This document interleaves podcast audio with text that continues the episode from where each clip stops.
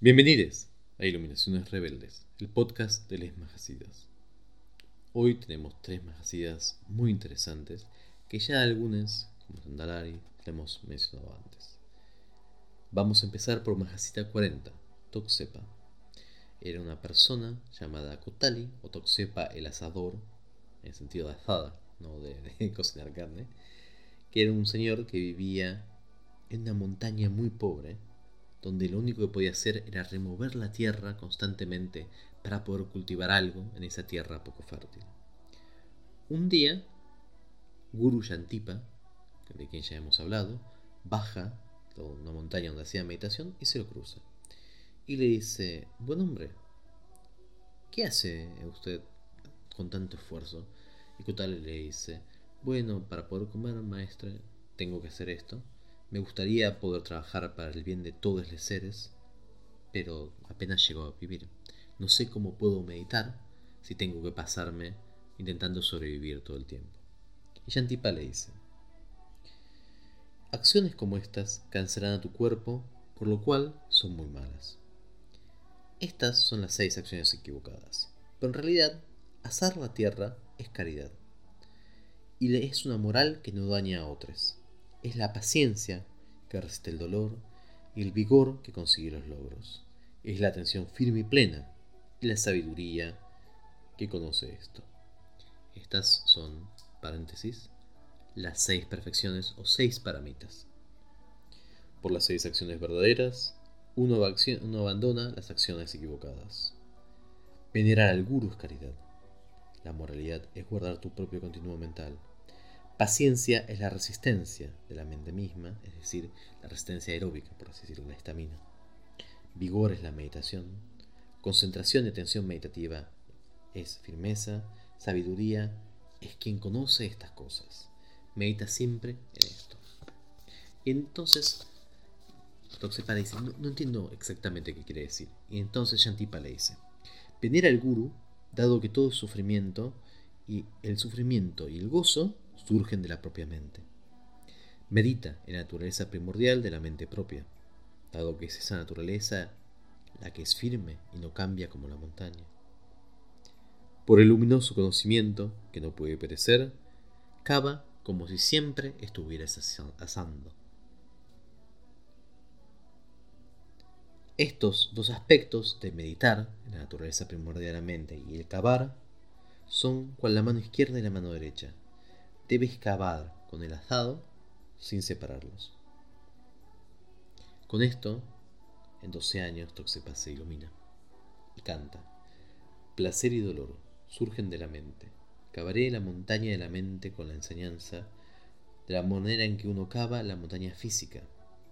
Si uno solo cava la montaña física, no puede realizar el gran gozo de la naturaleza primordial. Y luego de enseñar, Toxepa parte para la tierra de les Dakas y de Kinis.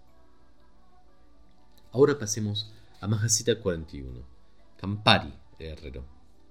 Campari era un herrero en Sariputra y era de casta baja. Un día un yogi pasó por ahí y las únicas que abrieron su casa a él fueron él y su mujer. El yogi muy Agradecido se sentó, comió con ellas y les preguntó qué podía ayudarles. Y Campari le dijo, mi trabajo me atormenta y por mi casta, una casta muy baja, nadie me enseña el Dharma. Dicen que tengo que morir y renacer en una mejor casta. Entonces el yogi les da una iniciación y le dice, ve dentro tuyo los fuelles, el combustible y el fuego, y el golpe de martillo en el hierro como lo ves en el mundo externo. Piensa que las dos venas, la sana y rasana, son los fuelles. Considera que la vena central, el adbauti, es el yunque. Que la conciencia sea el hierro. Prende el fuego del conocimiento y haz que las conceptualizaciones se vuelvan carbón. Entonces golpea con el hierro los tres venenos. Cuando el gran gozo y el dharmakaya no dual maduren, como resultado llegará la luz. Entonces, esto es una, explicación muy clara para quienes conocen de cómo funciona las prácticas de Chandali, las prácticas de Tumo y las prácticas sexuales. Pero, por supuesto, Campari no lo conocía, entonces le pide un poquito más de explicaciones al yogi y el yogi le dice, deja que tu meditación interna sea igual que tu acción externa. El alana y el rasana, derecha e izquierda, que ambos sean los fuelles, que el bahuti sea el yunque, que la conciencia sea el herrero, que los conceptos de combustible, la investigación y el conocimiento sean el brillante fuego.